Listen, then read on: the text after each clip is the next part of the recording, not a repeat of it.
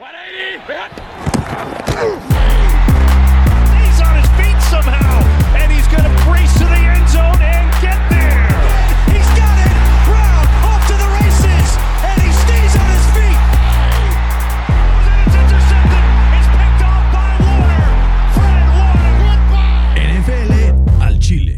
¿Qué tal amigos? Bienvenidos a NFL al Chile, episodio número 37, episodio de preview de playoffs. Claro que no, un aplauso, qué bonito, qué bonito. Ya son playoffs de la NFL y eso nos hace muy, muy felices. Sobre todo, Fer, porque tu equipo y el mío sí están en esos playoffs. ¿Cómo estás, Fer? Bien, y además jugamos esta semana, ¿no? Porque Literal. luego es horrible esperarte una semana, güey. Pero también, pero es, es Deli, tranquiliza, tranquilo, o sea, tranquilo, ya estás en la ronda divisional, ¿no? Entonces, eh, a los fans de Kansas City y de Green Bay van a estar frotándose las manos esperando a ver quién va a ser la próxima víctima en llegar a sus estadios, recibiendo obviamente la próxima semana. También saludo a Fede, que pues tú, tu equipo no está en playoffs, pero pues a pensar en el draft, ¿no? Sí, mira, como, como eso no invitan, me puedo sentar nada más a disfrutar los playoffs sin estar de nervioso. Como eso no invitan.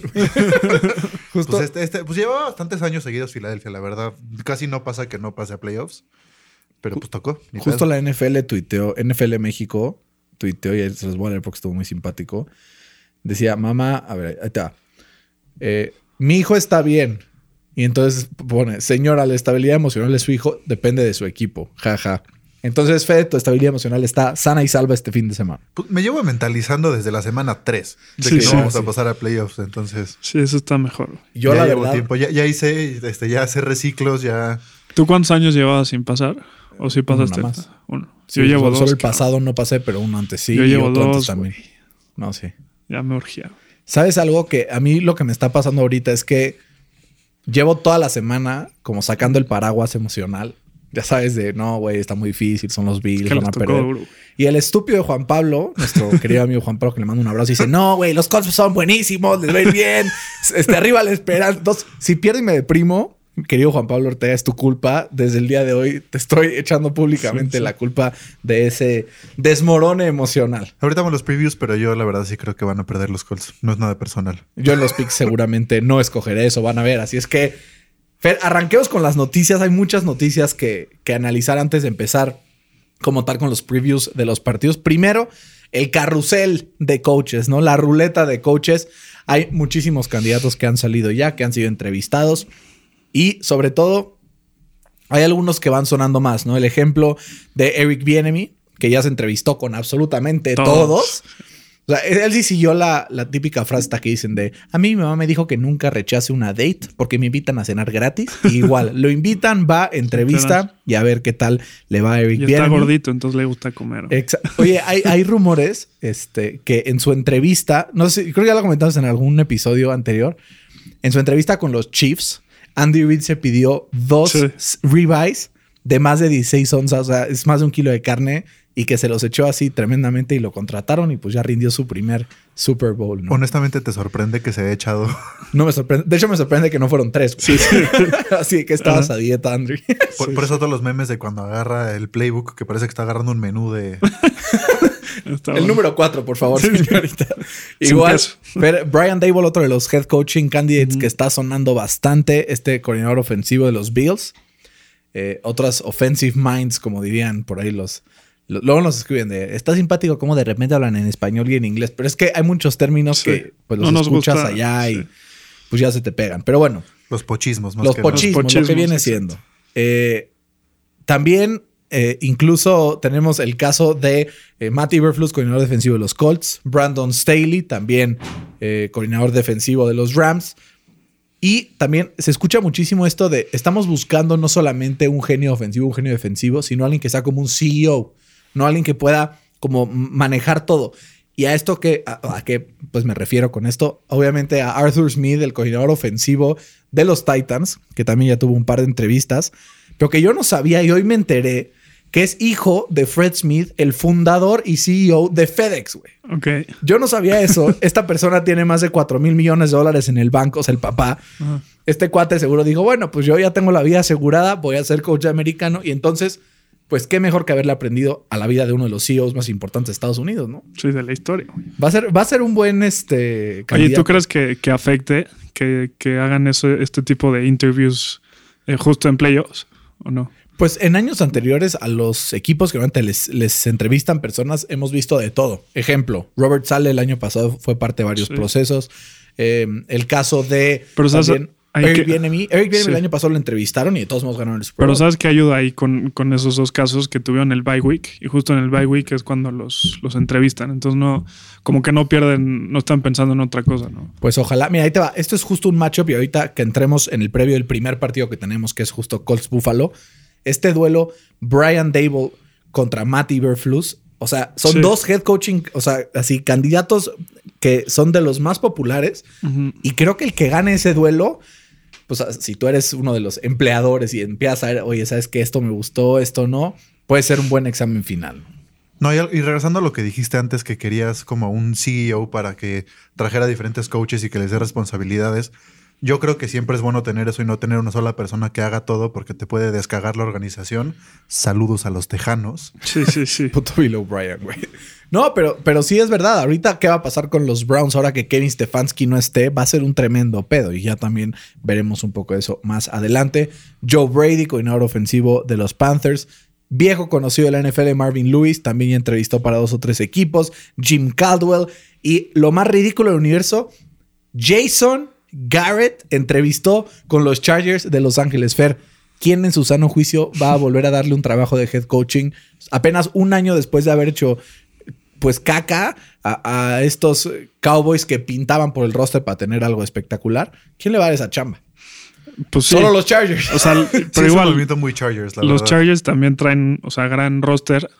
Y también tiene, o sea, récord ganador Garrett en la NFL. No es como que es malísimo, ¿no? Nada más que no, es como el anti-clutch, ¿no? Acá llega una notificación.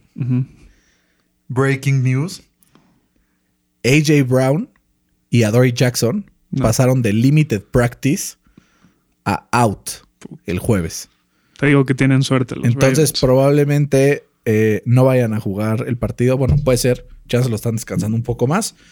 Pero por lo menos ahí está esa noticia para los fans de los Ravens que están celebrando. Y justo me la mandó un amigo Raven, Alex. Le mando un abrazo con mucho cariño.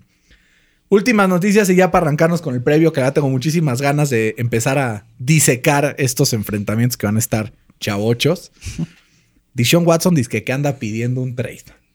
Se, se filtró por ahí, eh, según Mike Florio de Pro Football Talk, que le dijo a algunos compañeros que quería salir del equipo. Imposible, ¿no, güey? O sea, no hay manera de que salga. Aunque le ofrezcas 100 picks. Yo creo que eh, es imposible. Sí le puedes dar, o sea, yo creo que necesitarían tres first round picks, tres second round picks o algo así y un jugador. Entonces llegaría un equipo que no tendría picks, que estaría igual que Houston, güey, ¿no? Sin ayuda, sin picks. Entonces está muy complicado. Yo, que- la neta, si fuera. Miami, güey, le digo, te mando a Tua mis dos first round picks de este año y un first y un second del que viene y a ver si lo consideran. Pues yo no más- lo aceptaría. Más bien los Colts, güey. Porque los Colts Pero los tienen Colts no más tienen cosas. a Tua, güey, para mandárselo. Ni tienen tantos picks. Pero le puedes mandar tres first round picks. no, y Houston no te va a mandar a uno de los mejores corebacks bueno, de la NFL a tu misma división, sí. güey. Ya quisiera yo, güey. Pero, pero sí podrías mandar muchos picks futuros porque, o sea, los Colts están ahorita con un gran equipo como para ganar. O sea, solamente les falta ese paso del mejor coreback para poder ganarlo. El pedo es que si mandas los picks futuros, entonces cuando llegue la hora de pagarle a todos, no vas a tener con qué renovar a los que se vayan. Pero ya tienes dos Lombardi. Porque tienes que escoger entre dos Lombardias. O sea, cuando le pagues a Darius Leonard, cuando le pagues a Quentin Nelson, cuando le pagues a Braden Smith, cuando, o sea, suma, güey. Sí, Suma. Y si, y si Paris Campbell regresa de la lesión con el nivel que lo vimos en la semana 1, que su- o sea, fue una maravilla, vas a tener que pagarle a Paris Campbell, vas a tener que pagarle también a, a Michael Pittman. Entonces, no sé si sea la mejor idea, pero pues Está, está complicado. está complejo, está complejo. Pero, pero bueno, sigamos también. Matt Ryan y Julio Jones también dijo Arthur Blank que pues puede ser que los tradeen. También hay algunos landing spots interesantes. Ya andan los fans de los Pats saboreándose Sí, sí. este dúo en Nueva Inglaterra. ¿no? Pues es lo que les falta, ¿no? Receptor y coreback. Imagínate, güey. No, please, no. Ya. O sea, estuvo Deli esta temporada que los Pats no les fuera bien. O sea, perdona a los Calladitos, fans de los. Pats, pero sí lo disfrutamos mucho. O sea, Estoy de acuerdo, sí. Totalmente. Y finalmente, algunas noticias de lesiones. Michael Thomas espera que ya vuelva este domingo. Ya fue activado de la lista de IR. Cooper Cup fue activado de la lista de COVID. Shaq Barrett activado la lista de COVID. Y oficial, Devin White, el linebacker de los Bucks, se va a perder el partido eh, del sábado en contra del Washington Football Team. Este, pues el mejor blitzer del equipo, ¿no? Eh, contra un coreback que es completamente inmóvil después de que su pierna fue puesta en mucho riesgo durante esa lesión. Entonces vamos a ver qué logra hacer este equipo para pues sacarse este riesgo de, encima. Y también regresa Eric Ebron, que estaba en, la lista de... el manos de mantequilla. que me saca canas verdes ese güey. Tóxico en drops de la liga. Deontay Johnson también. Con esto, Big Ben es el número uno de toda la NFL en drops. Pero vamos a empezar ahora sí a brincar de lleno. Colts visitan Buffalo. Buffalo es favorito por seis puntos y medio. Es uno de los tres partidos o cuatro con líneas más amplias dentro de la ronda de comodines. Y yo le estoy rezando a todos los dioses, a todos los santos, para que saquen la sorpresa en Buffalo. ¿Hay manera o no hay manera? Hay manera, pero tiene que ser un partido perfecto por parte de los Colts. Eh, los Bills están invictos desde su bye week y han llegado a tal punto que muchos dicen que ya es el mejor equipo de toda la NFL, ¿no? Incluyéndome. Incluyéndote a ti. Eh, y mucho eso recae al, nivel de juego que está mostrando Josh Allen, ¿no? Eh, el coreback de tercer año entra al partido como el quinto coreback mejor rankeado según PFF. Eh, además, también hay que agregarle que, que, tienen una línea ofensiva que está igual de las mejores rankeados en, toda la NFL y con un esquema muy eficiente por parte de su coordinador ofensivo. Eh, sin duda que, este equipo de los Bills puede eh, competirle ofensivamente, ofensivamente a quien sea, pero la pregunta es si defensivamente puede eh, ganarle los partidos a, los demás equipos. Justo yo ahí te, o sea, quiero hablar un poco de eso, de este duelo. A ver, sabemos que la defensiva de los Colts empezó el año muy bien. De la semana 1 a la 12 fueron la ofensiva número 4 en EPA per play. De la 13 a la 17, el número 9. No es que hayan sido la, pero han caído bastante. Pero del otro lado, la defensa de Buffalo va mejorando poco a poco, pero no es que sea el, el gran shutdown defense, ¿no? Y la ofensiva de los Colts tiene muchas variantes y tiene muchas como... O sea, no es que tenga fuera de Jonathan Taylor algún elemento que digas, esta es como lo explosivo, pero hay manera de que los Colts puedan competirle en puntos a los Bills siempre y cuando los Bills no metan 50, ¿no? O sea, con una defensa sólida por parte de los Colts, pero unos 28, 30 puntos? ¿O crees que la defensa de los Bills ya es una fuerza que no va a permitir este cantidad de puntos por parte de los No, si es, si es un shootout, yo creo que los Colts no tienen chance. O sea, tienen que. O sea, pero es eh, imposible que no metan más de 28 puntos los Bills, güey. Estoy de acuerdo. Por eso no tengo a los Colts ganando. Pero. Eh, pero sí, o sea, la verdad, si es un shootout, no, no creo que, ganen. O sea, la clave para que los Colts eh, sigan el partido es no irse muy rápido abajo en el marcador y no muy con un marcador muy abultado, ¿no? Y que aprovechen a Jonathan Taylor que, ha tenido... Anda fierro. Anda fierro, güey. Sí, está en un nivel eh, impresionante, descomunal, que según PFF, eh, las últimas cinco semanas es el segundo eh, running back mejor rankeado en toda la NFL, güey. Después de Mr. 2000 o después de quién? Sí, de Derrick Henry.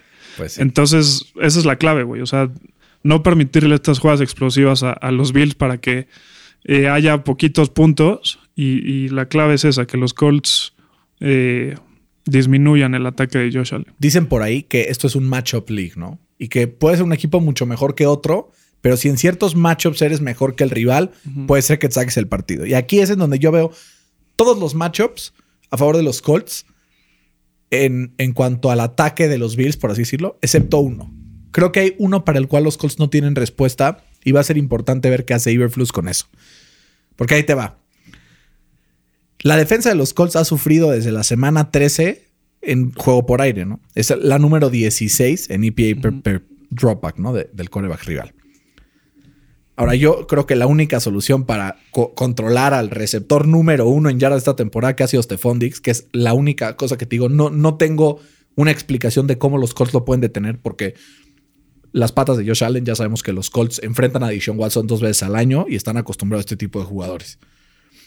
Eh, otro tipo de receptores como Cole Beasley también se enfrentan a algunos dentro de la división y también se enfrentaron dentro del resto de la NFL. Pero yo que va a ser un macho parecido al que vimos contra Green Bay, con Davante Adams en contra de los Colts, que si bien pudieron reducir un poco, 110 yardas y un touchdown. Y la gente dijo, güey, contuvieron a Davante Adams. Sí, sí. Entonces, la esperanza creo que es esto. A ver, los Colts por tierra son una bala en defensa. Los Bills por tierra son una nalga. Son malísimos. Entonces, enfoca tus esfuerzos en la defensa por pase.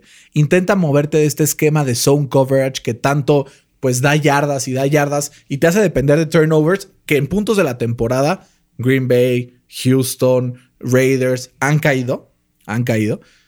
Pero pues al final Josh Allen ha pulido muchos esos errores. Entonces, moverte a un poco de man to man, jugar todo el partido en, en nickel coverage con Kenny Moore sin salir un solo snap para poder ayudarle, sobre todo.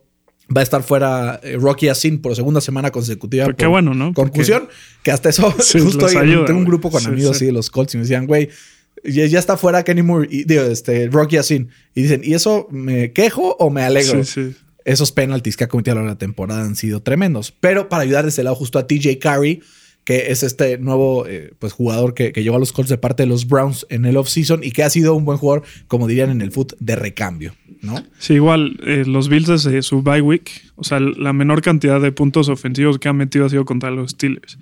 En ese partido. ¿27? No, fueron 27 en total. Fueron nada más 20 ofensivos porque fue un, un pick six de, de, de- Big Ben. Pero en ese partido, Stephon Dix tuvo como 150 yardas, como 13 catches y creo que uno o dos touchdowns, no sé.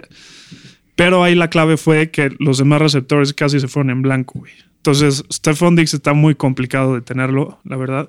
Pero si, si logras contener los demás, puedes limitar a, a Josh Allen. ¿Y no será mejor aplicar una táctica, por ejemplo, como lo que pasó en la semana, creo que fue tres o cuatro, entre los Bills y los Rams, donde Jalen Ramsey se dedicó a cubrir todo el partido a, a Stephon Diggs de cerca? Sí, Apenas pero pudo- nadie tiene a Jalen Ramsey, güey. Claro, pero sí, o sea, puedes hacerle, o sea, marca doble todo el partido o algo así. Y empezar como a forzar a Josh Allen a dársela a Cole Beasley, a John Brown, eh, a este Dawson Knox, pero como evitar que busque a Stephon Diggs, porque si la cacha Stephon Diggs, se va. ¿No? Es, es un, un Jack Monster, como dirían por ahí, ¿no? También puede ser una estrategia, pues, relativamente funcional, sobre todo teniendo linebackers que taclean tan bien, como Darius Leonard, como Bobby Pero no puedes poner al- a, Darius Leonard con Stephon Diggs. Se lo va a comer no. vivo, güey. Pero no, a lo que me refiero es justo anular a Stephon Diggs con una uh, cobertura doble, tal Ah, vez con. Xavier Rhodes y con Kenny Moore. Ok. Y entonces con el- obligar a Josh Allen con la presión que genera de Forrest Buckner, que vaya monstruo que es. Entonces obligarlo a lanzar pases cortos y entonces forzar a, oye, no me vas a ganar con una jugada explosiva, vas a tener que no mandar, o sea, no hacer un turnover en todo el partido y vas a tener que pasar 14 veces para llegar al endzone. Vamos a ver qué hace Pues sí. este, nuestro querido amigo Matt Iberflus. Y también, Fer, veo aquí un matchup también que creo que es interesante. Los Colts son el penúltimo en porcentaje de snaps en los que blitzean. Penúltimo. Pero aún así son el catorceavo que más presión generan. ¿Qué pasaría si los Colts pueden blitzear un poquito más y pueden eh, pues enfrentar a este equipo de los Bills? Y del otro lado, los Bills son top 10 en eh, número de, de blitzes por partido y son, están en, en la mitad de abajo de, de la liga en presión generada. Y contra esta línea ofensiva de los Colts, que aunque no tengan a Anthony Castanzo, se vieron bien la semana pasada con Jared Vedir, que lo sacaron del retiro, que va sumando snaps. Creo que puede haber ahí algo interesante en donde pueden darle un poco más de tiempo a Philip Rivers, no para ganar un shootout, porque no, si, o sea, hay si te, si meten 45 puntos los Bills, no la vas a armar. Porque el- el- solo dos partidos han metido 40 puntos los Colts esta temporada y fue contra los Raiders y los Lions, que son defensas malísimas. O sea, Brady le metió más de 40 a los Lions, imagínate. Entonces, la clave es que si es un shootout, se mantenga abajo de 30. O sea, creo que 30-28 pueden ganar los Colts y por eso ese es mi marcador. porque 30-28. Confío en los potros de Indianapolis. 30-28 ganan los Colts. Yo los tengo 30-27, ganan los Bills. Pues muy cerrado. Muy cerrado. Los, yo he visto fans de los Bills que están confiadísimos. Pues hasta ellos, ¿viste el video de hoy? ¿Qué tal? Bailando en el, ¿Qué en el tal? Es el típico videito que sabes que van a perder, güey. ¿No? Hazme la buena. Ojalá, güey, sí. Hazme la buena. Güey. O sea, gana los Colts y no sé qué hago. O sea, ya prometí irme encuerado al Ángel si gana este, Sí, sí. el Washington Football Team, pero no prometo nada. No. Vamos al siguiente partido, un matchup súper interesante, Fer, sobre todo porque no sabemos quién chingados va a ser el quarterback titular de los Rams. Los Rams visitan Seattle. Se han, se han, enfrentado ya dos veces esta temporada. Y estos partidos han sido determinados por los errores de los corebacks. Literal. 3.5 puntos es favorito Seattle. ¿Cómo ves esta visita de, de los Rams a, al norte de, de, la costa oeste de los Estados Unidos? Va a estar durísimo, güey, la neta. Eh, la, esta defensa. ¿Cuánto del... van a quedar? ¿9-6? sí, es súper bajo, güey. Este, pero sí, o sea, esta defensa de los Rams apenas le han permitido 36 puntos en dos partidos a, a esta ofensiva de, de, los Seahawks, que al principio de la temporada pintaba como una de las grandes ofensivas desde la de Peyton Manning, ¿no? Eh, ahí con, con, los Broncos. Eh, pero hay que decirlo que las últimas eh, semanas los Seahawks ya no tienen esa ofensiva tan poderosa, apenas son la número 17 en, en EPA. Eh, mientras que los Rams son la segunda defensa con menor EPA permitido en toda la NFL desde la semana 10. Eh, y, gran, y gran parte de ese éxito ha sido gracias a que tienen a dos de los mejores defensivos en toda la NFL. Uno se llama Aaron Donald, que, que tiene 98 pressures en toda la campaña, que es 20 más que cualquier otro en toda la, en toda la NFL. Y el otro es Jalen Ramsey, que apenas permitió 309 yardas 309 yardas cuando lo targeteaban y jugó más de 530 snaps, güey. O sea, una es una wey. locura lo que hizo este güey. Eh, desgraciadamente para ellos, Goff es muy probable que no juegue y eso les va a costar muy caro eh, para, para, el partido. Creo que sin Goff no, no tienen chance para, para ganarle el partido a, a Russell Wilson. Eh, que además esta defensa de, de los Seahawks creo que le ha dado un giro muy improbable, ¿no? Como que estaba en un pace histórico para, para recibir la mayor cantidad de yardas eh, en toda la historia del NFL. Y las últimas semanas se ha comportado muy bien. ¿no? Como si se hubiera lesionado de parte de la ofensiva, como si hubiera lesionado Russell Wilson, hasta cuenta, así sí. cayó el performance. Y de lado de la defensiva, como si hubiera regresado su jugador más importante de lesión. Como si hubiera regresado la Legion of Boom. ¿no? O como si hubiera empezado ya a adaptarse al sistema Jamal Adams. Sí. Exacto. Y Carlos Dunlap. No, como que estos jugadores creo que llegaron a revolucionar un poco la defensiva de Seattle y justo como dices, se han empezado a comportar muy bien. La clave es que los Rams son segunda ofensiva de toda la NFL en EPA per play en las últimas semanas, solo debajo de Washington, que ha estado también fierrísima. Seattle la cuarta. Pero en producción ofensiva, los Rams llevan unas semanas, güey, que nada, ¿eh? O sea, cero. ¿Qué creo que pasó aquí? Su gran líder de la ofensiva, Andrew Whitworth, no había estado.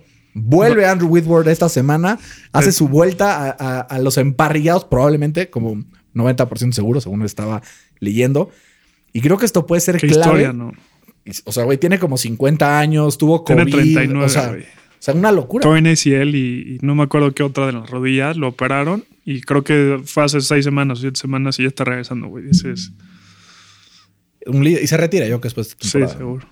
Eh, y esto va a ayudar mucho a que Cam Makers pueda establecer que vuelve también ya en, en full strength puede quitarle peso a Goff y a John Wolford, según el que sea el que, el que juegue.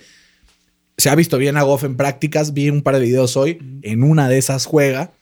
Pero sea quien sea de los dos, yo creo que no hay mucha diferencia tampoco en el nivel. Jared Goff tiene mucho más como, pues, eh, coordinación con esta ofensiva. Vimos un par de penalties de John Wolford ahí que pues, probablemente no iban a, a pasar con Goff. Pero sí crees que el, el drop off de Goff a Wolford sea tan extremo o pues la experiencia en playoffs y, y, la confianza que puede llegar a tener el coach. Haber cagado en, un Super Bowl, ¿no? Sí, bueno.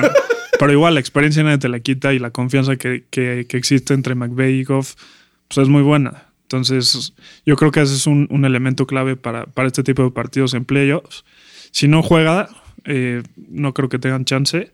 Y si juega, tampoco. O sea, ¿crees que los hijos sí, se lo llevan de calle? Creo que lo, no de calle, va a ser un partido muy cerrado, eh, de pocos puntos. Los tengo 17-13. 17, sí, van a ser muy pocos puntos. Un par de matchups importantes. ¿Quién crees que gana el duelo? Jalen Ramsey, DK Metcalf. No, Jalen Ramsey lo trae. De hijo. De hijo, güey. Por de no hijo. Una locura, ¿no? Sí. Eh, es que ahí te va justo lo que decías de los stats de Jalen Ramsey, de las 300 yardas permitidas, no sé qué. Ni siquiera es que ha enfrentado a receptores pinches, ¿eh? No, bueno, Hopkins. O sea, ahí te va. D-Hop. DK dos veces, Mike Evans, Stephon Diggs, Allen Robinson. Son cinco de los 10 mejores en la liga. Uh -huh. Una Entonces, locura, güey. Es una locura lo que hace y creo que es clave. O sea, este equipo de los Rams fue diseñado para ganarle a los Seahawks. Por lo menos en okay. defensiva. Se le ha complicado mucho. A los Dijeron, Seahawks. ¿cómo podemos joder a Russell Wilson? Ah, presión desde adentro, que cierren por afuera y shutdown corners.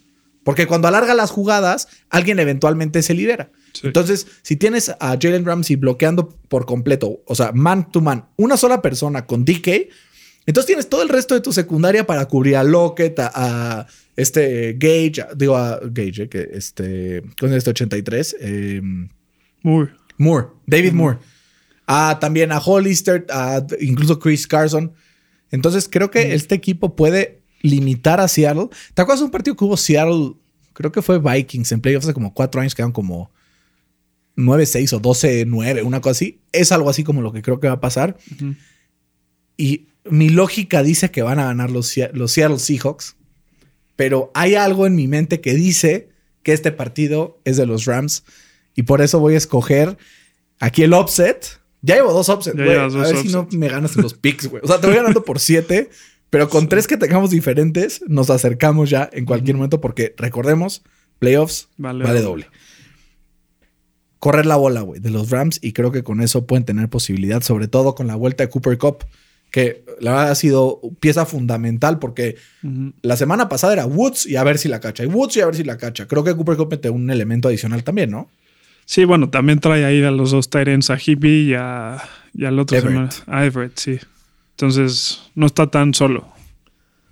No, yo nada, ve esta lista de nombres, güey. Aaron Donald, Samson Ebucam, Leonard Floyd, Joseph Day, Michael Brokers.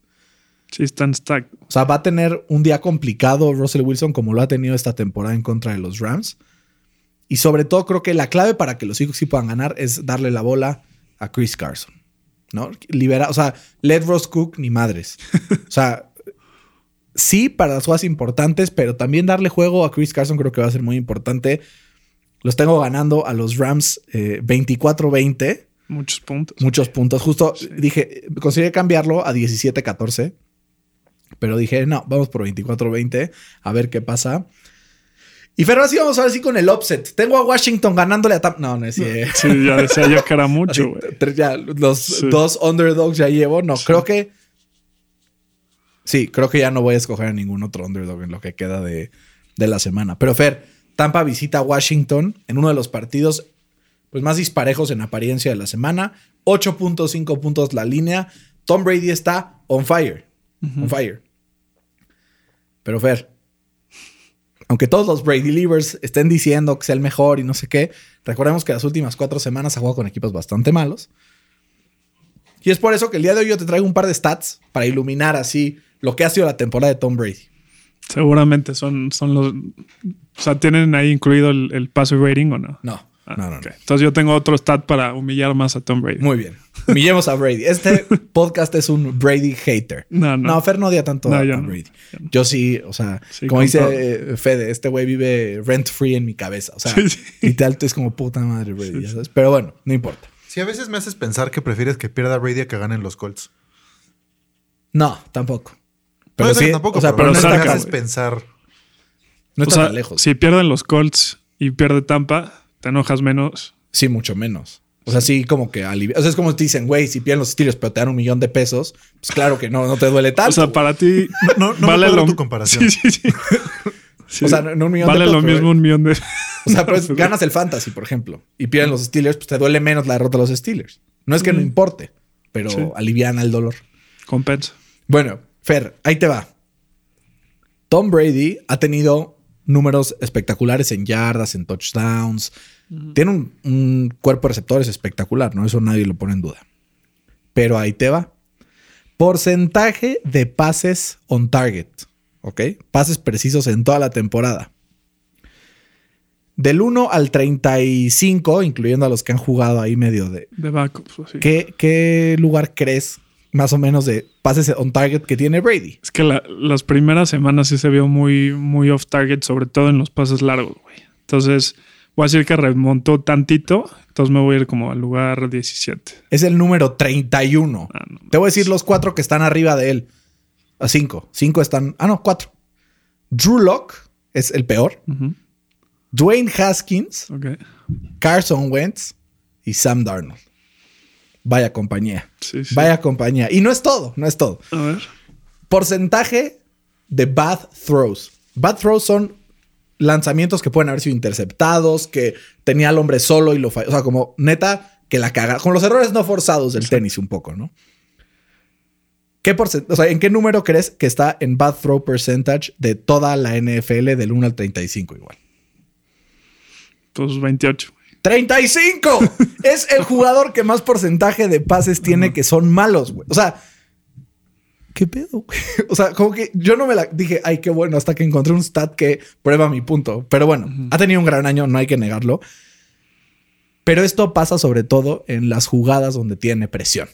Y lo hemos visto en los partidos contra los Bears, contra los Giants, contra los mismos Rams. Partidos donde le costó muchísimo trabajo. Y si alguien puede generarle presión al coreback, es mi Chase Young. Entonces, Fer, con estos stats que te estoy diciendo, más el que seguramente me vas a decir ahorita, ¿hay manera o no hay manera? No, güey. Nada. No. Nada, güey. No. Cero. Así, cero, güey. O sea, 90-10, güey. I'll take it. Güey, con eso. Tenía 90-10 de ganarle, yo creo, los Giants a los Pats en el Super Bowl en 2007. Con eso. Sí, con eso. Eh, sí, como dices, esta ofensiva de Tampa se ha visto casi imparable, güey. Eh, pero es importante señalar, señalar como tú dices, que, fueron contra, una contra cuatro de las peores defensas de toda la NFL. Juegan contra los Vikings, dos veces contra Atlanta y una contra los Lions. Dime qué tienen en común esas defensas, güey. Que son una mierda. Sí, y además eso que, que su pass rush es inoperante, güey, casi inexistente, ¿no? Entonces, eh, ahí te va el, el Pietradat. Brady tiene un passing rating de 115 cuando tiene un clean pocket, güey. Cuando lanza desde una bolsa de protección limpia, güey. Y eso se disminuye a 54 cuando lo logran presionar, güey. O sea, es un, es un coreback, eh, en otras palabras, es un coreback que se vuelve vulnerable eh, cuando recibe este tipo de presión. Y como dijiste, si hay algo que, que sabe hacer Washington es presionar al, coreback rival. Ahora, eh, desgraciadamente, la, ofensiva de Washington se va a ver muy mermada porque yo creo que Alex Smith está jugando con, con una pierna, literal, no se le ve bien. Pues como punto 75 de pierna, ¿no? Porque tiene esta lesión en, en la pantorrilla. Sí, cierto. Pero además, la otra, pues ya no la tiene. no tiene, ahí medio. Y, la verdad, Heineken no, no me da nada de confianza, güey. Creo que eh, va a ser un partido de pocos puntos que, se lo va a llevar Tampa. Yo creo que sí les va a costar, pero al final eh, Tom Brady es Tom Brady. Yo que la única esperanza de que Washington gane el partido es que ganen 17-14, güey. Con, un pick six, Un, pick six y un fumble, regresado para touchdown. Y un gol de campo de Dustin Hopkins, que sabemos que tiene una pata bastante precisa, ¿no? Creo que la clave de este partido está en la línea ofensiva de los Bucks. ¿Por qué? Porque la línea ofensiva de los Bucks es una de las mejores durante toda la, temporada. Es Tom Brady, el coreback número 28, que menos presiona. O sea, solamente están arriba de él. Ben Roethlisberger, porque se hace el balón en 0.0001 segundos. Philip Rivers, porque está Cuento Nelson ahí. Y un par más. Aaron Rodgers. Aaron Rodgers y Drew Brees, creo. Pero entonces, de los 5 o 6 que menos presionan. ¿Por qué? Porque tiene una línea ofensiva extraordinaria. Ese matchup de rookies va a estar buenísimo. Ese matchup de rookies va a estar espectacular. Estoy saboreándome a ver cómo va a estar. Y al final, yo me preguntaría si fuera Ron Rivera, ¿qué tanto vale la pena que juegue Alex Smith? ¿No? A ver, el, final del partido de Taylor Henke hace un par de semanas, cuando lo metieron después de la lesión de, de Alex Smith, no estuvo nada mal. Hizo un par de pases profundos, no sé qué, y acabó sacando el partido. Estuvo a punto de sacar el partido, no lo sacó. Pero yo creo que Taylor Henke te da como un elemento extra que si tienes a Shaq Barrett persiguiéndote, prefiero tener corriendo a ese güey que Alex Smith, que si lo tocan, lo matan, güey. Pues sí, pero, o sea, yo creo que los numeritos no mienten y, tienen marca de 5 y 1 con Alex Smith cuando empiezan los partidos. Ya sacó el paraguas eh, este, ¿cómo se llama este güey? El Bruce Arians. El Bruce Arians. ¿Escuchaste? Sí. Dijo, no estamos jugando con un equipo que quedó 7 y 9, estamos jugando con 5 y 1. ¿Por qué Alex Smith? Está bien, está bien. Que, digan lo que quieran. Al final, yo creo que sí. Por más que mi deseo ardiente sea que gane el equipo de Washington, no va a pasar. Los Bucks son un equipo más completo. Mucho. Eh, Washington es un equipo que solo tiene defensa y que no tiene nada de ataque. La esperanza sería ahí un punt return que pongan a. A ver, porque los Bucks son el equipo que más yardas en kickoff admite en toda la NFL. Eso es también un buen dato. Entonces, si yo soy Washington, meto al Terry McLaurin a regresar la patada, güey, y lo arriesgo, pero pues a ver qué me puede dar. Está duro. Tengo ganando a Tampa 22-17 contra Washington. Yo 20-14. Sí, yo, yo que, o sea, no cubre la línea de 8 y medio para mí, No, yo tampoco. pero sí creo que, que se lo llevan. Yo lo tengo por 5, tú por 6, pero sí. Pero qué bueno que esté cerrado, güey, porque qué güey va a haber un 48, güey. Sí, de Que también puede pasar, ¿eh? es justo lo que estaba platicando la semana pasada. Este, este partido o va a ser ultra cerrado o va a ser una macaniza. Sí, Sí, sí. durísimo, ¿no? Si, si es una macaniza, ahí sí hay que preocuparnos de Tampa Bay, ¿no? Sí, güey. ¿Sabes qué es lo que pasa? Que si Tampa Bay pasa y no pasa Chicago, spoiler alert, no va a pasar Chicago, Iría contra, iría contra, contra los Saints. contra Green Bay. No contra los Saints. A ver, bueno, si pasan los Rams, no, pero si, si pasa Seahawks, va contra, contra Green Bay. Entonces, este duelo yo creo, o sea, que ya lo vimos, ¿no? Al principio de la temporada. pero no fue en el frío tundroso de, de Green Bay, no fue en... Sí, sabemos que a Brady le cuesta, ¿no? Ganar playoffs fuera de casa. Ese también es otro, otro dato, es la primera vez en su vida que Brady va a jugar un wildcard fuera de su casa, en su vida. Sí, qué locura. Y de hecho es de las primeras que ha jugado un wildcard, si no es que la primera o segunda, porque, bueno, ya, lo odio, pero ya no hablemos de él porque me voy a deprimir más. Felicidades, Tom Brady, es un crack, ya, ya lo dije ya. Este, para que no digan que no, no acepto y no admito. También voy a guardar ese Sí, audio. ¿Cuál, ¿Cuál dije esa vez? Vamos Brady o algo así, ¿no? Sí, vamos, Brady. Qué horror, qué drama. Fer, para mí el partido de la semana se va a llevar a cabo el domingo a las 12 del día De y es que Baltimore es favorito por 3.5 puntos contra Tennessee. Para mí la línea tendría que estar como en Pick'em, güey. O sea, no sé por qué está ahí, pero va a ser un bloodbath. Sí, literal. ¿Quién se lo va a llevar? Eh, está complicado, güey. Este. Y es, o sea, son dos de los mejores equipos para correr la bola. Justamente, sí, en, en una liga que, que cada vez es más importante el, el ataque aéreo, ¿no? Eh, los Ravens fueron el equipo número uno en, en rushing yards, mientras que los Titans cuentan con el jugador con más yardas terrestres en toda la, en toda la NFL. Eh, creo que no se necesita ser un científico para, para saber qué, qué es lo que van a hacer estas dos ofensivas, que es uno correr, dos correr, tres correr, cuatro correr, y cuando te cansas de, de- y cuando te cansas de, de correr, Sí, vuelve a correr.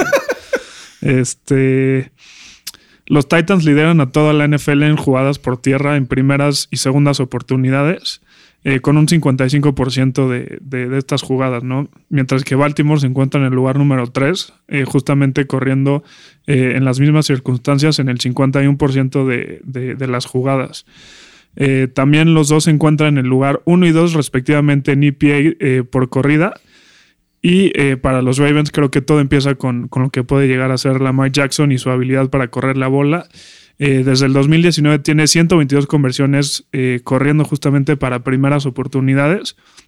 Y eso lo hace número uno para, para cualquier coreback, ¿no? Del otro lado, para los Titans, todo recae en lo que pueda llegar a ser Derrick Henry, que acabó la temporada como el mejor running back rankeado o calificado por, por PFF. Creo que va a ser el partido de la semana, como bien dijiste. Me quedo con, con los Ravens debido a que han tenido una mejoría impresionante en su defensa y también porque la defensa de los Titans es inexistente, güey. Fernando, escuché bien. Escogiste a Lamar Jackson para ganar un partido de playoffs. ¿Tú? Sí, güey. Por increíble que, Saca- que este parezca. güey no es. Fer, güey. Ságalo de aquí, tráeme a Fer. O sea, Es que, güey, la defensa de los Titans es- no, no existe, güey. ¿qué tal contra Houston, güey? Digo, Deshaun Watson es los Sí, en de la NFL, pero de todas Eh, maneras. Pero, o sea, creo que sí ganan los Ravens. eh, pero creo que eh, no me sorprendería si, si Lamar vuelve a, a cruz azulear o a ser el anticloche en este tipo de partidos.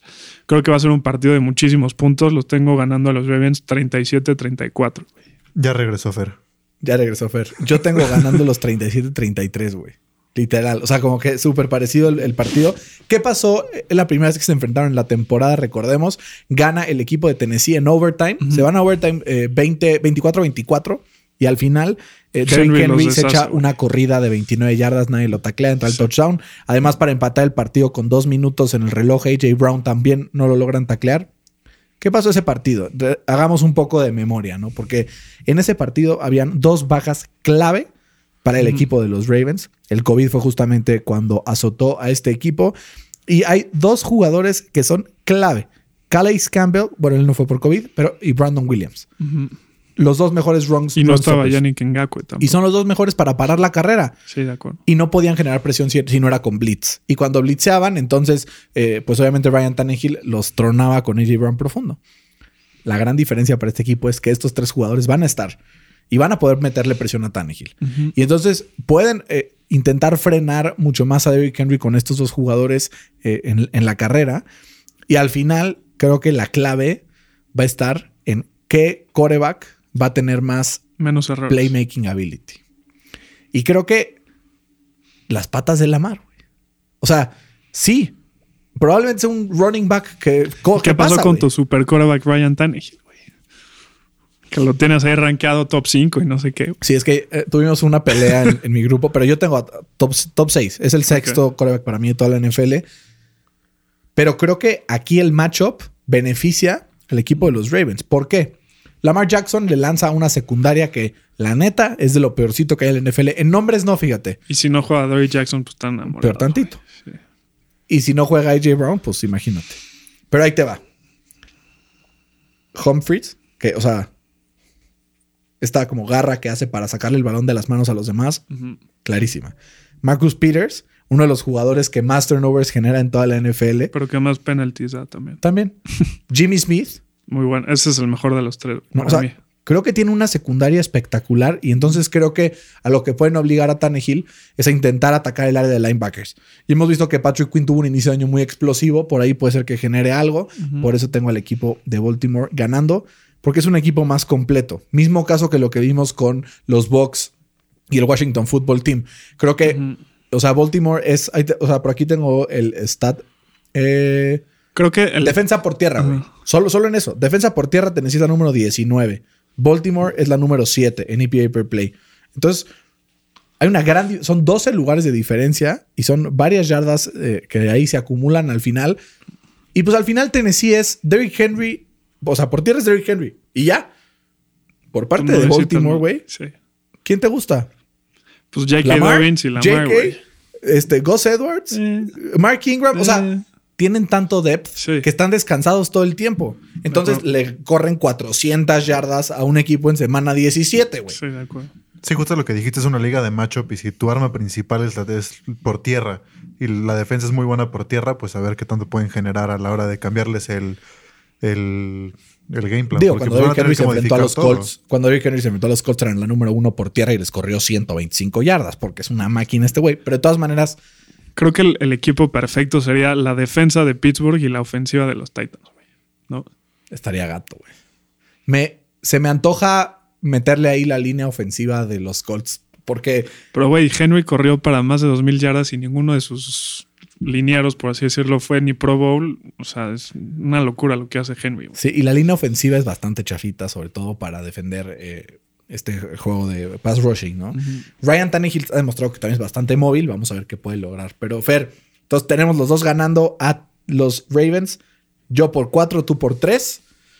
entonces yo, o sea, literal, la línea está en 3.5. Yo la tengo 4 y tú 3. Sí, entonces literal. justo le pegamos a la línea.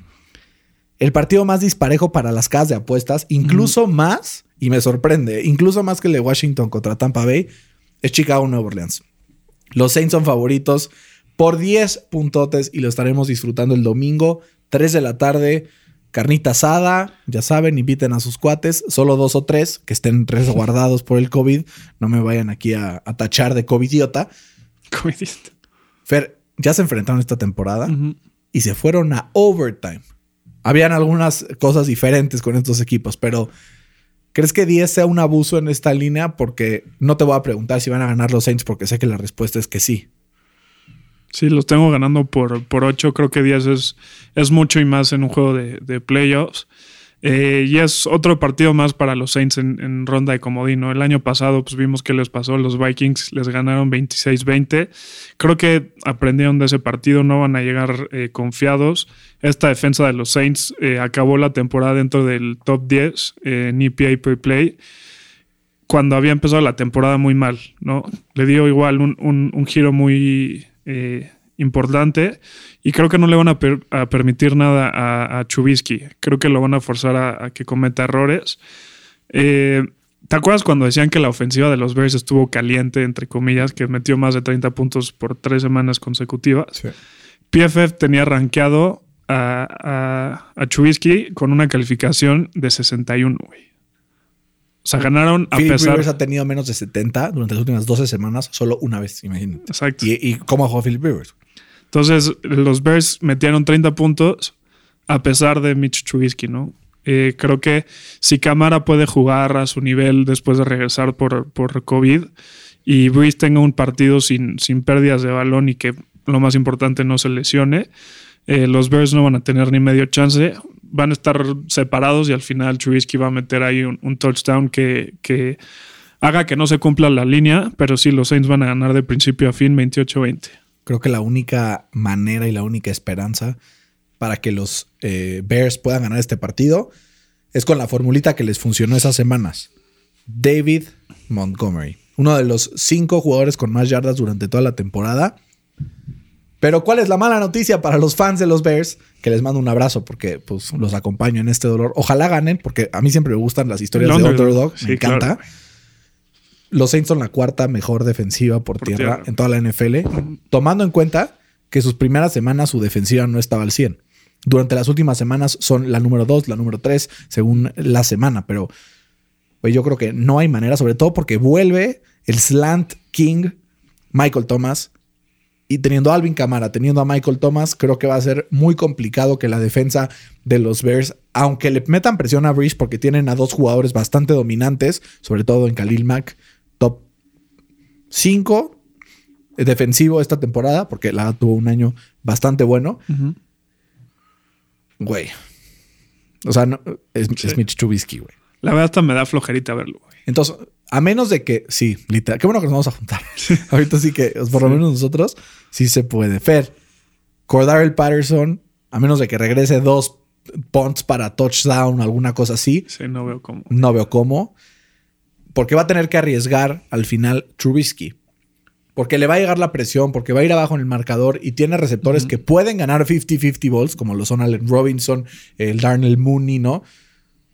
Pero no le va a alcanzar. Pase lo que pase, yo tengo ganando a Nueva Orleans.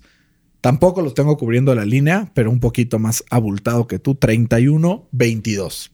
31-22 tengo ganando el equipo de Nueva Orleans. Y avanzando a la siguiente ronda, en donde se enfrentarían al no peor sembrado, por así decirlo, ¿no? Al estar en el segundo lugar. Fer, entremos a tu territorio. A mi territorio. Al territorio acerero. Fer, si los Steelers pierden contra un Cleveland sin head coach, se tiene que ir Big Ben, Güey, se tiene que ir todo el mundo, Y sí, güey. todo el mundo. Sí, todo el mundo. ¿Cómo es este partido contra los Browns a la mitad? Te digo que estoy más nervioso ahorita que, que antes de, de escuchar esas noticias de- del COVID. Eh, Mike Tomlin Special. Sí, literal, güey. Este, los Steelers, lo único bueno es que no van a entrar a estos playoffs eh, con, es- con esa cantidad de negatividad que se hablaba antes del partido de, de los Colts, ¿no? Decían que era un espejismo, incluido yo dije que era el- la mentira más grande en la historia de la NFL. Eh, pero creo que justamente ese partido contra los Colts, que lo siento, fue un envío anímico muy importante para, para concentrarse y para no quitarse un poco de esa negatividad que, que estaban acarreando los, los Steelers. Y lo más importante es que vamos a llegar sanos y descansaditos, güey. Eh, Big Ben y ni TJ Watt jugaron la semana pasada. Big Ben está invicto en sus 18 años de carrera en Heinz Field contra, contra los, los Browns. Digo, eran otros Browns, Sí, sí, de acuerdo. ¿no? Y, y creo que el descanso le, va a caer de maravillas. También eh, esta defensa de Pittsburgh logró capturar a, Mayfield cuatro veces la semana pasada y lo sin, sin TJ Watt y sin Cam Hayward. Eh, y sabemos que, es importante presionar a, Baker Mayfield porque es el, el peor quarterback rankeado o calificado según PFF cuando eh, recibe presión, güey. Eh, entonces creo que si, si, si puede regresar Spillane, que es un- una parte muy importante para detener eh, el ataque terrestre de, de los Browns, va a ser un boost muy importante eh, a esta defensa que es la segunda que menos puntos permite por partido. Creo que también la baja de su All Pro Guard, este, ¿cómo se, se me fue el nombre de, Joel Bitonio. de Joel Bitonio y, y sin su head coach por COVID, Eh, va a ser una baja muy importante. Eh, va a ser muy, muy complicado que, que se lleven el partido estos Browns. Pero como dijimos hace rato, no podemos des- des- o sea, descontar la astucia de Mike Tomlin, eh, porque sabemos que se le complican demasiado los partidos que en papel deberían de ser pan comido. Es como ¿no? la selección mexicana, ¿no? Sí. Juegas contra. Alemania, güey, le ganas 1-0 Sí, y luego te vas a meter a Haití, güey, y te vacunan. Sí, sí, sí. Fer, yo creo que la baja más grande para Cleveland de esta semana es más que Kevin Stefanski, Joel Bitonio, te voy a decir porque es el número 2 en pass protection para Pro Football Focus. Y él como left guard de Cleveland, ¿a quién tienen sus narizotas cuando intenta atacar? Pues a Cam Hayward. a Cam Hayward, que para mí es el tercer mejor defensive tackle de toda la NFL, fuera de eh, pues esta presencia extraterrestre que es Aaron. Donald y de Forrest Buckner, que además le tengo mucho cariño. Entonces, creo que ahí es en donde va a tronar todo. ¿Por qué? Porque si llega al backfield, corta el juego por tierra. Porque si llega al, al backfield, le mete presión a Baker. Porque si llega al backfield, no pueden hacer boots tan fácil, que es justamente esta fórmula de Kevin Stefanski. ¿Qué veo de beneficio, por así decirlo, para Cleveland? Se quitan presión. que Kevin Stefanski no va a estar llamando las jugadas. ¿Qué significa esto? Nadie tiene ni idea de las tendencias de Alex Van Pelt. Nadie. Yo creo que, que Stefanski va a tener un plan de las primeras 15 jugadas del partido, güey. Sí, pues un scripted, ¿no? Pero después, si no funciona, Alex Van Pelt va a tener que solucionar y no tenemos idea con qué te puede sacar. Entonces, también eso creo que puede jugar un tema de desconcierto. Y al final, creo que la clave para Cleveland, si es que quiere medio lograr algo, es correr, correr, correr. Boot, play action, Jarvis Landry. O sea, no hay de otra. Y al final creo que no lo va a lograr. O sea, es un equipo que además hoy ya entró también Ronnie Harrison al protocolo de COVID. Entonces, se complica y se complica bastante. Ahora, Pittsburgh desde la semana 13 en EPA por jugada ofensiva es el número 29. Y si le, quitas, si le quitas la segunda mitad contra los Colts es el 31, güey. Sí. Pero al final, pues Browns will be Browns. Pero por eso no tengo ganando a los Steelers por muchos puntos, porque cuento con la astucia de Mike Tomlin para dar una oportunidad de ganar a Cleveland. Browns estén felices que metieron, entraron a playoffs, van por buen camino en su reconstrucción, pero este no es el año, lo siento mucho. Pittsburgh gana 26-22. Yo los tengo 30-17, güey. Ah, más. Tú sí, línea y todo. Sí. O sea, Mike 13 Tomlin, puntos, güey. Mike Tomlin cosquillitas te hace. Sí. Vamos a ver qué pasa. Con esto, Fer, terminamos el, el previo de esta semana de comodines, como dirían por ahí, el Super Wild Card, porque hay tres partidos cada día. Una Güey, chulada. Que, o sea, yo siempre decía, lo mejor es ronda divisional, porque eran dos partidos de nivel las dos semanas, porque en Wild Cards eran dos y dos. Sí. Qué mejor que tres partidos. sí. Y aparte, ni siquiera es que los equipos, por lo menos de la americana, el, séptimo haya entrado en más nivel. Fuera Del de lado de la los Bears nacional un Saints, poco, sí. como que, ¿no? Literal. Yo sí voy a ver todos. la neta. Ah, obvio, O sea, pues, obviamente. todos, güey, sí. Pero sí, el de, el de Saints Bears. Esperemos que haya alguna intercepción, fumble, lo que sea, que lo haga ser pues, un partido interesante, porque si no, qué horror, ¿no? Pero vámonos con el QA.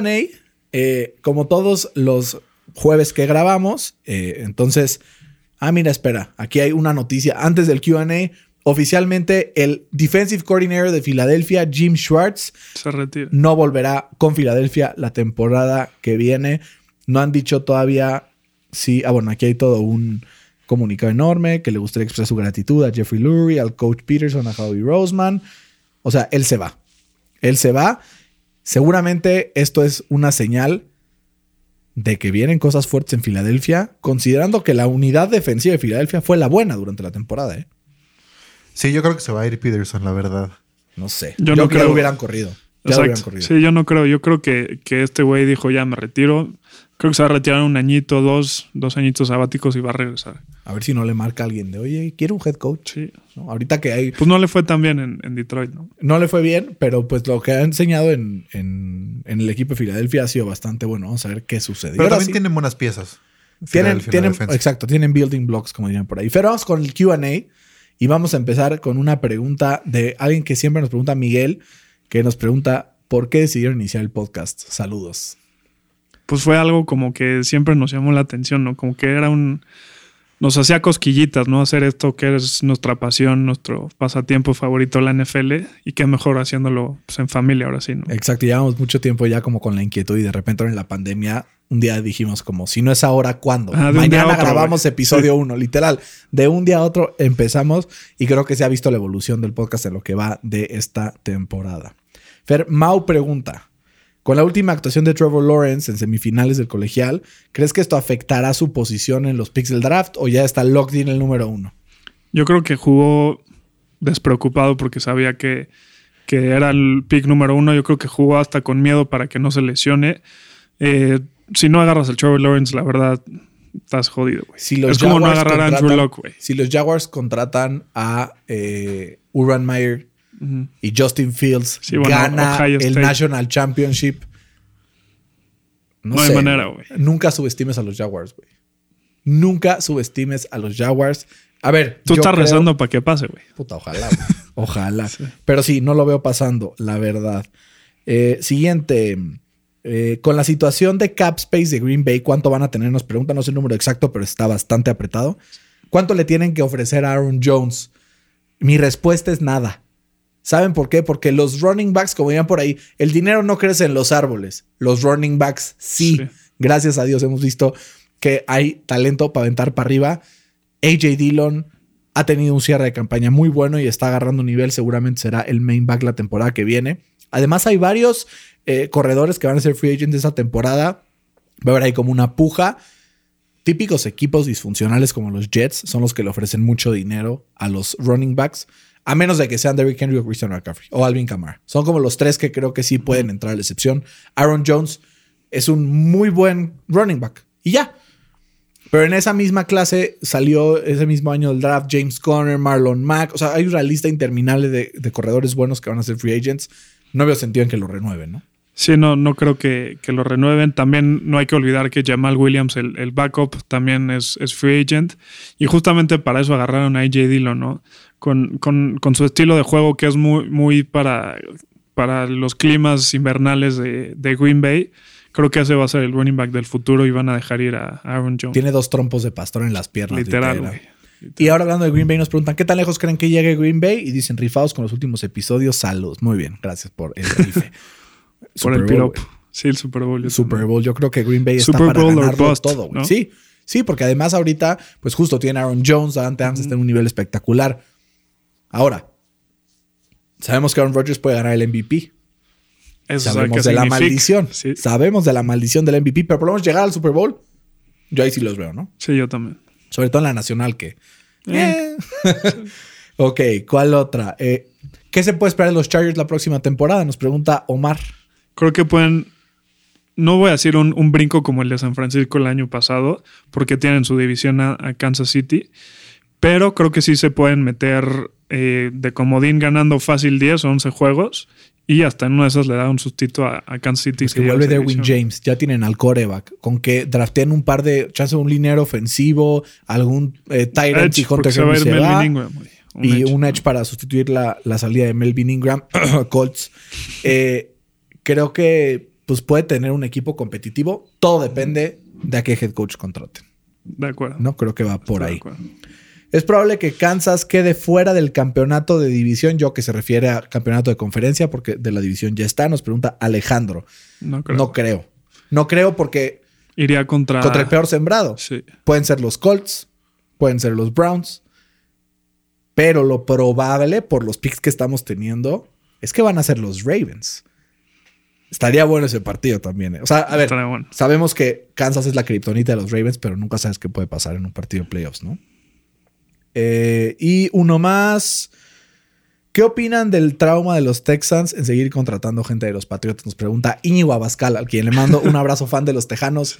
Te mando un abrazo, Íñigo. Ni de Sean Watson sabe, güey. Corajes ¿No? hizo Iño cuando los fumbles de, de los Sí, Texans, bueno. no sabes lo que fue. Pero yo creo que están Seguro obsesionados. huevos. eh. Están obsesionados con el éxito y dicen, ah, ¿cuál es la franquicia más exitosa? Eh, Seis años, güey. Entonces empezaron a Contrato guachicolearse raza de los Patriots y empiezan a darle poder a Bill O'Brien como si fuera Bill Belichick y lo único que tienen en común esos dos güeyes es que se llaman Bill. Y Sí, ya, sí, literal. literal, güey. Entonces me hace ridículo, güey. ¿no? Sí, ridículo. Tienes que forjar tu identidad como un equipo propio y no fijarte en lo que están haciendo los demás, ¿no? El copycat. El ¿no? copy. Y sí, a copycat league, dicen, Sí. ¿no? Pero hay algunas, eh, pues, franquicias que les ha salido un poco este modelo. El que lo ha replicado relativamente similar es los Bills, justamente, con Sean McDermott, que sale de allá. Brian Dable también tiene pasado de los Pats, pero no a ese extremo. Desde que se murió eh, Robert McNair, el dueño, sus hijos se han encargado de darle en la madre a esta franquicia. Íñigo, un abrazo y ojalá los Texans tengan pues un futuro un poco más Prometedor. prometedor como el que tienen. Esos dos sí, pobres. Íñigo, eh, y el que le va a los Texans, y su hermano Andoni, que le va a Filadelfia. O sea, están jodidos. o sea, no es que pueda mentir. Y Fer, para cerrar este episodio y dejarlos a todos a irse a airear para agarrar fuerzas para el fin de semana, para los playoffs, tenemos un draft delicioso. Las decepciones más grandes del 2020 y entiendo que tienes una pregunta complicada para mí para Sí. empezar este draft. No, no está tan complicado. A ver, vamos a ver. En la historia del NFL solo, solo han habido, en honor a Derrick Henry, ocho jugadores eh, de una temporada de más de 2.000 yardas, eh, incluido Derrick Henry, obviamente. ¿no?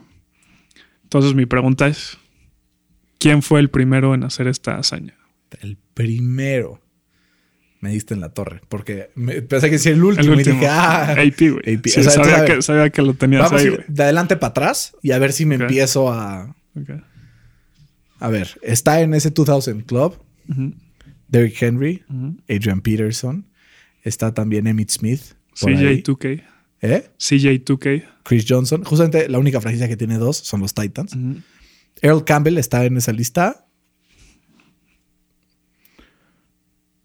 O sea, No te tengo pregunto uno, no la lista no completa. güey. tengo idea, güey, quién es el primero, pero vamos a ir. Pues oh, con Earl Campbell vamos, pero no tengo No, idea. Jim Brown. ¿Quién? OJ Simpson. OJ. Y fue una temporada de 14 partidos, güey. Imagínate la locura de hacerlo en 14 juegos, güey. Qué locura. Ujú. Porque siempre a los jugadores así de repente, bueno, ya, eso ya es tema para el off-season. sí, sí. Off-season talk. Sí, literal, güey. Eh, Fer, ¿cuál es tu primer decepción de esta temporada? ¿Y por qué son los vaqueros de Dallas? Nada, tienen ahí una justificación porque no está Dak, eh, pero me tengo que ir con, con Philly, perdón, Fede, con Carson Wentz. Eh, y no hay que irnos mucho para atrás, que, que Wentz está considerando como hasta el futuro del NFL, ¿no? Junto con Andrew Locke. Eh, y, en uno, y en un año todo se fue a la basura, güey. Este, apenas completó el 54% de sus pases y tuvo más, eh, tres eh, más intercepciones que, juegos jugados, güey. Entonces, una temporada para el olvido de, de Carson Wentz. Mi segundo pick, o bueno, mi primer pick, por así decirlo, es nada más y nada menos que las lesiones de Christian McCaffrey. Creo que fue durísimo para los que lo tenían en fantasy, para verlo justamente después de que le pagaran. Creo que fue súper decepcionante lo que pasó con Christian McCaffrey esta temporada, así es que me voy con C-Mac. Eh, mi segundo pick es el pass rush de, de los Titans, güey. Firmaron a dos eh, jugadores de renombre a, contratos grandes. Eh, uno fue Jadavion Clowney y el otro fue Vic Beasley, pero ninguno de los dos rindió lo esperado. Beasley no duró ni la mitad de la temporada, lo cortaron. Y por su parte, Clowney, Clowney tuvo la misma cantidad de sacks que tú y yo juntos, güey. Cero. que tú y yo juntos sí, estuvo muy bien. entonces sí, güey. Eh, bueno, mi segundo pick, Fer, es nada más y nada menos que uno de los running backs mejor pagados de la temporada y de la NFL. Ezekiel Elliott, uno de los jugadores más overrated de toda la NFL, tuvo una temporada para el desastre con fumbles hasta para aventar para arriba y vimos que sin Dak Prescott le costó muchísimo trabajo generar yardas, generar touchdowns. Es por eso que es una gran decepción para mí Ezekiel Elliott. Y para mí el último fue Marquise Brown. Yo traía un hype con él impresionante, güey, hasta lo drafté en mi fantasy y todo. Eh, y creo que decepcionó con sus apenas 58 atrapadas esta temporada. Y esto se exponencia más si tomas en cuenta que, que Brown fue el primer eh, wide receiver eh, seleccionado el- en el draft pasado. Por adelante, jugadores como AJ Brown, DK Met- Metcalf y, Terry McLaurin. güey. Y esos tuvieron un second year, el, el Big Leap, ¿no? Como le dicen por ahí. Para mí, la decepción de la temporada no fue un equipo, sino que fue una franquicia. Y es un equipo que decepcionó por ganar. Y son los Jets de Nueva York. Lo único que tenían que hacer era perder. Qué drama los Jets, ¿no? Yo mi último, eh, y justo que bueno que no me lo robaste, pero es nada más y nada menos que los Broncos de Denver. Los Broncos empezaron la temporada como uno de los favoritos a meterse como comodín en la AFC.